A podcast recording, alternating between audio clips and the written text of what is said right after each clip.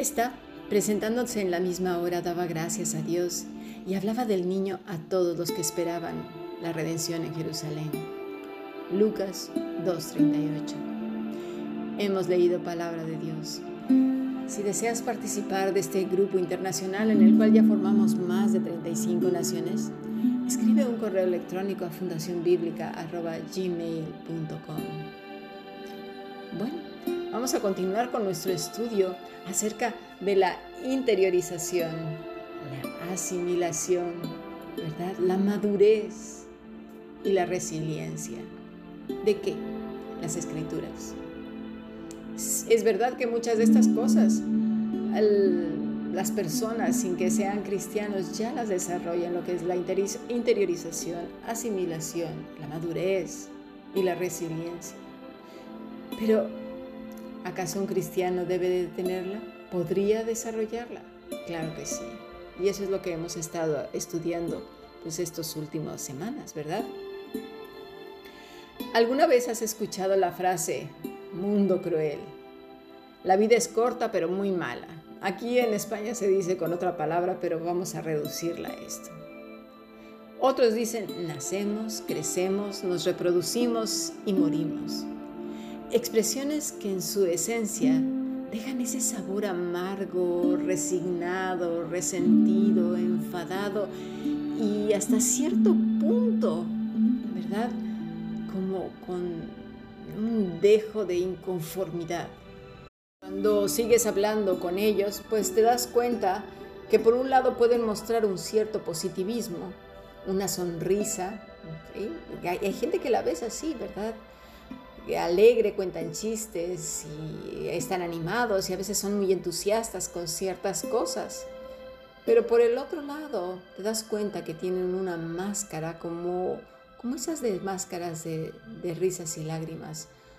Porque en realidad sus vidas se caracterizan por, el dolor, por la baja autoestima, por miedos, cobardías, pesimismo, un rechazo total a que ocurra lo que tiene que ocurrir.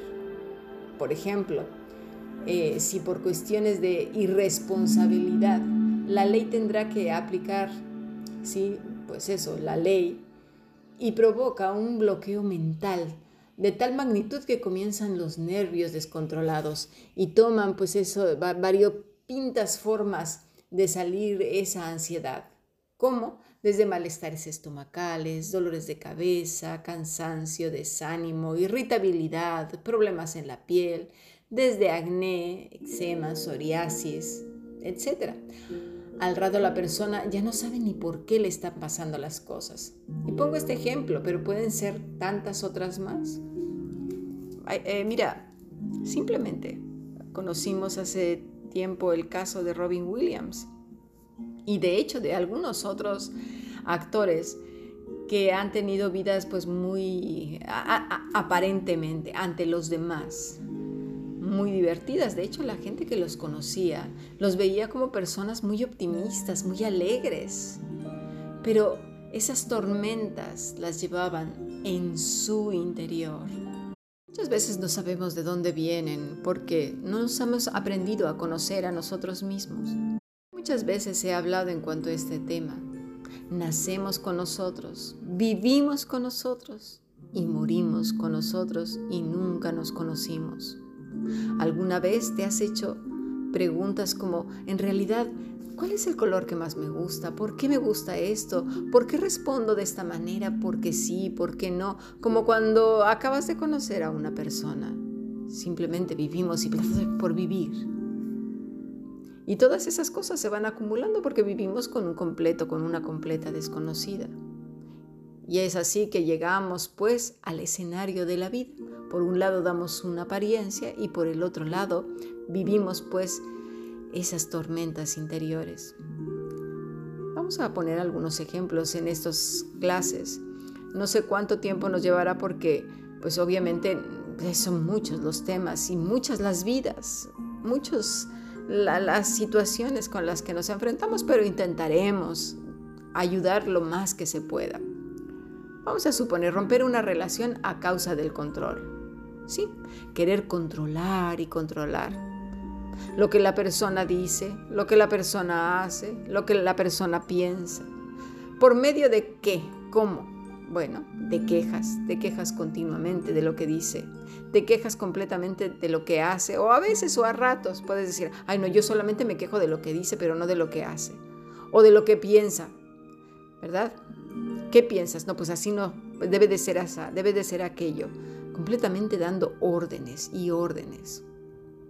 A veces dirás, no, tú no, no, yo me quedo callado, pues entonces se manifiesta a veces en irritabilidad, en un estado de ánimo cambiante, muy voluble, que a veces las personas piensan, los que están a nuestro alrededor, ay, a esta, este no le pillo nunca, ¿no? ¿No te ha pasado que a veces te dicen, es que a ti no te encuentro ni al principio ni al final, no sé cómo pillarte, no sé cómo tenerte contento o contenta. En un momento estás triste, en otro momento enfadada, enfadado. Eh, ¿Qué tienes? ¿Cómo, ¿Cómo te pillo? ¿Sí? Luego ves a esa persona con cara de no saber qué le pasa, de desasosiego, que nada le gusta, nada le hace feliz. No te puedes imaginar lo terrible que es vivir con una persona así. Son gentes que buscan que los demás les hagan felices. No se dan cuenta que la felicidad es un estado que uno mismo elige o no. Pero no puedes esperar que los demás te hagan feliz, no son tus payasos, ni tú tampoco eres payaso de nadie. Cuando estás con otra persona, cada uno junta su propia felicidad, sus momentos, su manera de disfrutar la vida para ser una misma. Pero no puedes cargar sobre otro la responsabilidad de hacerte feliz, la que no quieres asumir tú en tu propia vida. Eso es ser egoísta. Así pues, es una personalidad que eh, buscan que los demás les hagan felices. Son, por así decirlo, vampiros emocionales, verdaderos monstruos. Tienen un ego tan enormemente grande que no hay alma humana que les satisfaga, porque además son infelices ellos mismos y hacen infelices a los que están a su alrededor. Pero las personas que giran a su alrededor no se atreven a decirle nada porque arde Troya.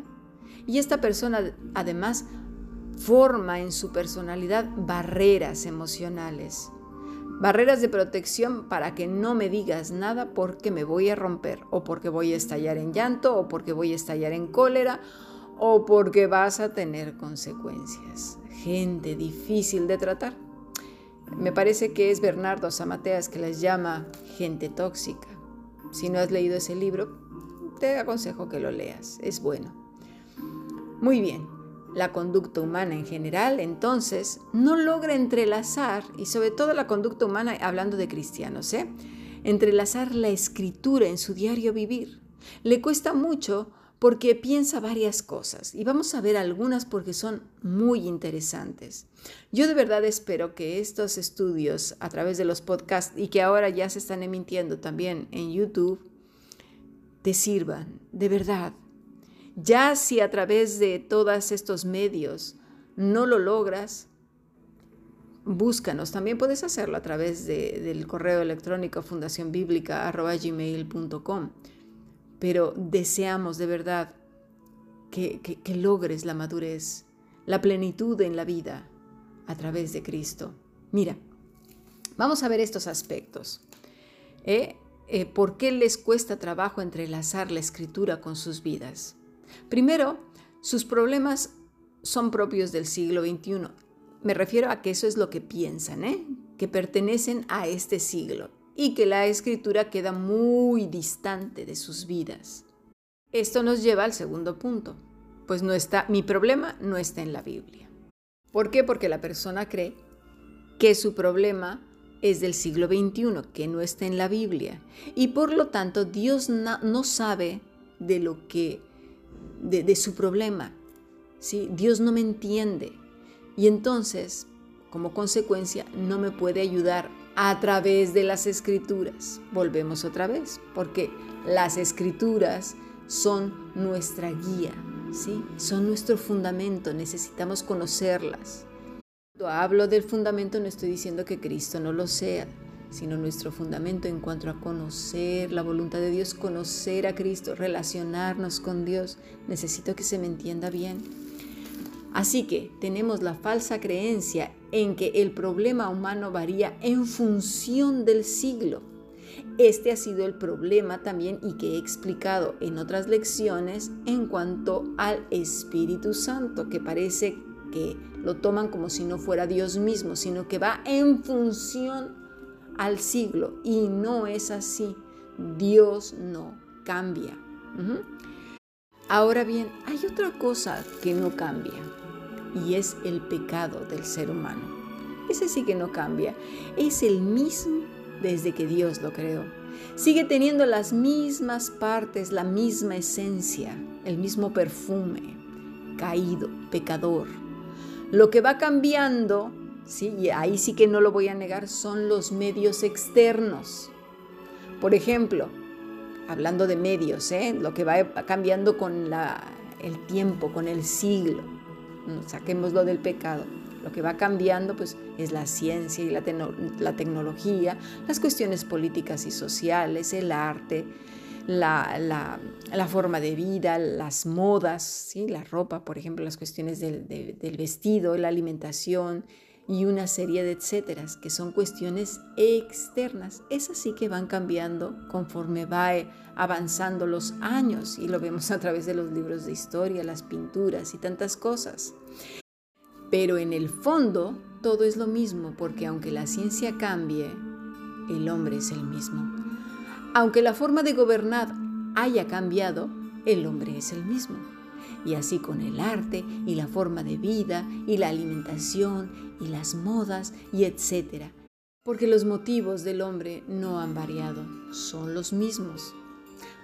Hace unos días hablé de Maui en la película de Mohana, en donde hace el papel de un demonio y dice en una canción, me encanta que a pesar de los años el hombre no cambia.